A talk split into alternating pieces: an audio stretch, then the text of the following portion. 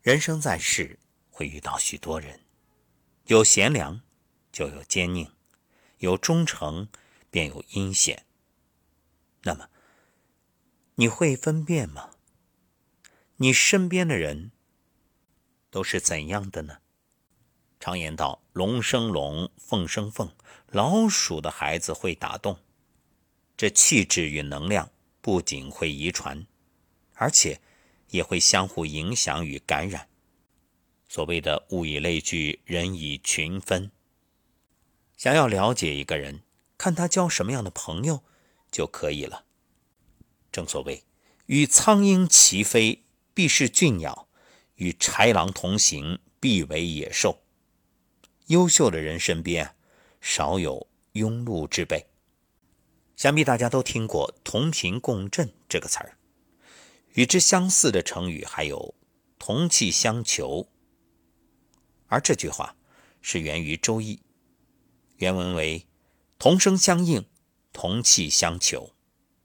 可见，关于这方面的研究啊，古人早已智慧给我们示现。生活中不难发现，有相似爱好、相同脾性的人，往往。容易相互吸引。如果一个人行事光明磊落、尊老爱幼，那么他的朋友也必有相似的品格。所以，我们常说，人与人啊，有时候会有一见如故，酒逢知己千杯少；也有相看两厌，话不投机半句多。其实，这正是吸引力法则。一位心理学家也说。人有不同的气质，你是什么样的气质，就会吸引什么样的人。战国时期，齐宣王为招揽人才，让淳于髡举荐，不料淳于髡一天之内竟然向齐宣王举荐了七位贤士。要知道，能找到一位贤士就已经不得了了，这可倒好，一下七名。齐宣王大惊，就问道。都说贤士可遇不可求，你一天就举荐这么多，可靠吗？淳于髡回答：“天下间相同的事物总是聚集在一起，我淳于髡也算贤士，让我举荐，就如在黄河里取水一样容易。一个乐观豁达的人，他身边的人也一样积极向上；一个阴险狡诈的人。”那他身边的人大都居心叵测，为人决定了圈子。正所谓，道不同不相为谋，龙不与蛇同居，狼不与狗同食。志向不同的人很难走到一起。荀子有云：“蓬生麻中，不服自直；白沙在涅，与之俱黑。”你和什么样的人在一起啊，就会成为什么样的人。那与之相似的一句话，大家都听过：“近朱者赤，近墨者黑。”若身边都是有道德的人，你自然也会成为正直之人。反过来，若周围都是不学无术、浑浑噩噩之人，终日狐朋狗友，那你会怎样？这个不用多言。一位作家叫穆石英，他曾写过一本揭露社会黑暗的小说，引起了轰动。为了创作，他去体验生活，走进那些风月场所之后，耳濡目染，渐渐的也就习惯了这样的状态，反而赞颂起纸醉金迷的生活。这正是近墨者黑的典型案例。而孟母三迁择邻而居的典故。也恰恰阐述了近朱者赤的道理。孟子能成为亚圣，孟母的做法功不可没。毕竟学坏比学好容易太多了。因为与不同的人在一起，你就会有不同的人生。在人际交往中，若遇到一个不学无术的人，难保自己不受他的影响。然后呢，慢慢腐蚀心智，以至于最后一无所有，一事无成。所以从这个角度来说，也就不难理解为什么学区房那么贵。因为家长特别看重孩子的成长环境，这也是一个事实。那么成人呢，也要懂得去选择自己的环境圈子，包括事业以及生活中的一些兴趣交往。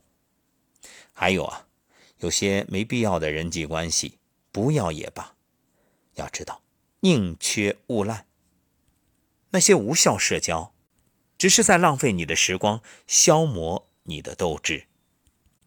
王阳明说：“见贤思齐焉，见不贤而内自省。”遇到优秀的人，就向对方学习，这样便能不断的成长、突破、成就，越来越好。那么，让自己变得更好。也就能够遇到更好的人，这是一种良性循环。是百羊俊鸟自会来栖，是大海百川自会来聚。一位创业者分享自己的经历，他说：“大学时期就对电商感兴趣，参加活动的时候认识了几位大咖。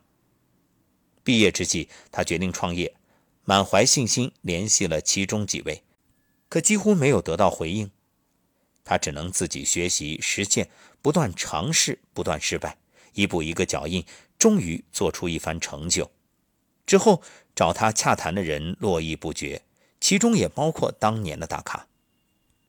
有这样一句话：不要去追一匹马，你只管努力奔跑，跟上马的速度，等待春暖花开，自有骏马供你选择。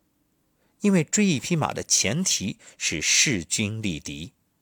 自己有实力，何愁遇不到赏识自己的人呢？伯乐识马，只因这马是千里马。若没有过人之处，又怎会吸引来伯乐呢？其实最好的伯乐是自己。与其费尽心思讨好别人，不如脚踏实地历练自己。所谓的“你若盛开，清风自来”，便是此意。人这辈子啊，时光匆匆。其实有时候并非没遇到好的人，而是你没有成为更好的自己。因为成为最好的自己，才会遇到最好的对方。有这样一句话：跟着苍蝇，你只会找到垃圾；跟着蝴蝶，你则能找到花朵。你是谁，决定了你的起点；而和谁在一起，决定了你的终点。所以一生不长，和谁在一起真的很重要。那我有一个小小的建议：无论是那些社交的圈子，还是为事业而投入的环境，请慎重选择。包括你的创业、你的团队、你选择的项目，一切的一切，请考虑一下。到底从事这个事业的那些人，他们是谁？如果他们都是急功近利的，天天打着鸡血喊口号，天天晒自己的收入，只是肤浅，只为赚钱，那我劝你慎重。如果他们有理想、有目标、有情怀、有规则，而且有界限，能够彼此帮助，也能够相互尊重。这样的事业值得投入。